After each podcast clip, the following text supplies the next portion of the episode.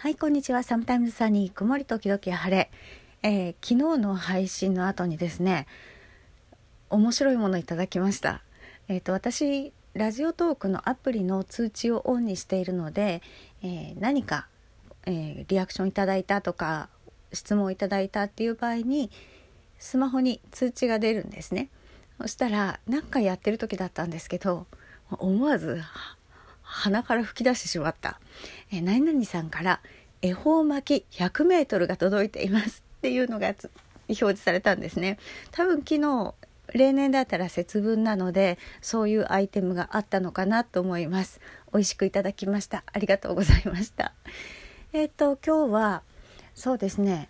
えー、いろいろの困りごとについてちょっとお話ししたいと思います。今日は歯磨きなんですね。え歯磨きができないしんどい辛いっていうのには何種類かの要素があります。まずその歯磨きっていう行為活動をするのがもう体力的にしんどいっていう場合もあるんですが、まあ、それは、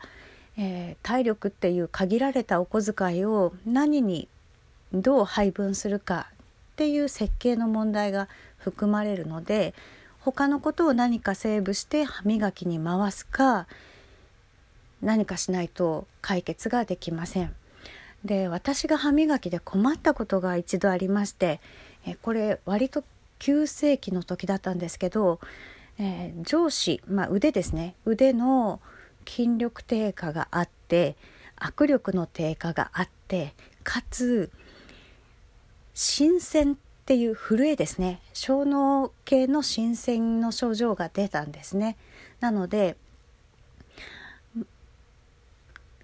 口に歯ブラシを持っていってずっとこう保持しているのも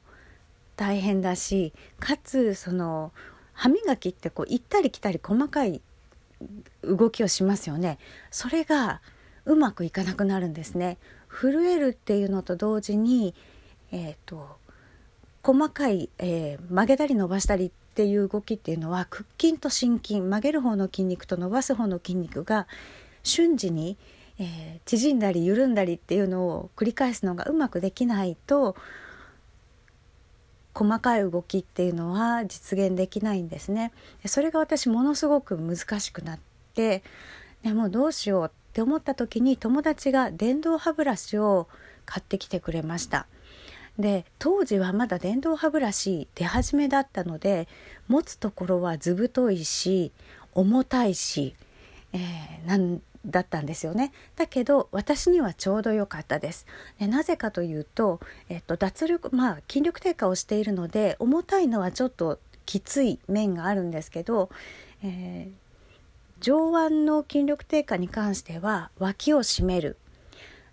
要はその宙に浮かしていると辛いので脇を締めても体にくっつける肘もくっつける。で図太い持つところが太いのは握力が低下している人にとっては持ちやすいんです。細いものほど持ちにくくなります。なので、えー、持つところが太いのは好都合だった。そして重たいのはどうかっていうと重たかったです。で結局は両手で持ちました。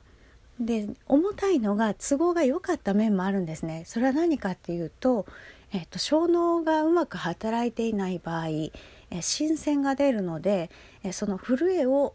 抑えるには重たいものの方が出にくいんですね。軽いものの方がすごく扱いにくくなります。震えが出やすくなる。でかつですね小脳っていうのは深部感覚その重さとかの感覚をうん、感じるところでもあるんですね。なので、えー、重さが分からなくなっている状態の場合はその重いものを持った方が持っているっていう感覚が分かりやすいんですね。なのでそういう意味では重たいのは好都合でした。だから脇を締めて、えー、肘も締めて両手でギュッと握ってであとはもう細かい動きはできないのでブラシの回転だけで、えー、っと磨くっていう感じですね。当てるところをずらしていくだけで磨く。だから不十分な磨き方しかできないですけれども歯ブラシで磨くよりはずっとマシでした。で今はいろんな電動歯ブラシ出ています。で結構廉価版も出ているみたいでドラッグストアだったら1,000円しない数百円ぐらいの電動歯ブラシもあります。でそういうものはだいたいこう電池式で軽いみたいなんですね。持つところが細い。で歯ブラシってその持つところとあとネックの部分ですね。ネックの部分があんまり短いと口の奥まで入らない入りにくいしヘッドの部分歯ブラシの部分があまりにも大きいと口の中でゴロゴロするので、えー、その辺は、えー、選んでお好みのものを選ばれるといいかと思います。で特に電動歯ブラシその使い始めだ初めて使うっていう方の場合は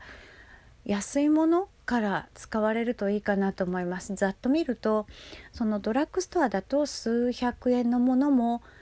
あるみたいなんですけどあんまり品数は多くないかもしれないですね。だいたいその価格帯としては2000円前後1000いくらから2000いくらぐらいのが、えー、主流みたいです。で一度使ってみないとその例えば、うん、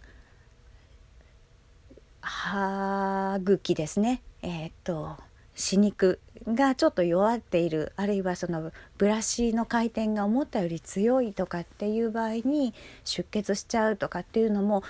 使ってみないとわからないのでまあちょっと安めのものからトライされるといいかなと思います。で安めのものだと持つところが細くてえー、握力落ちてるとスルッとこう手から落ちてしまうとか握りしめにくいなんてことがあるでしょうから、まあ、太いものを選ぶかもしくは細いものを買った時に少しあの何かで太くして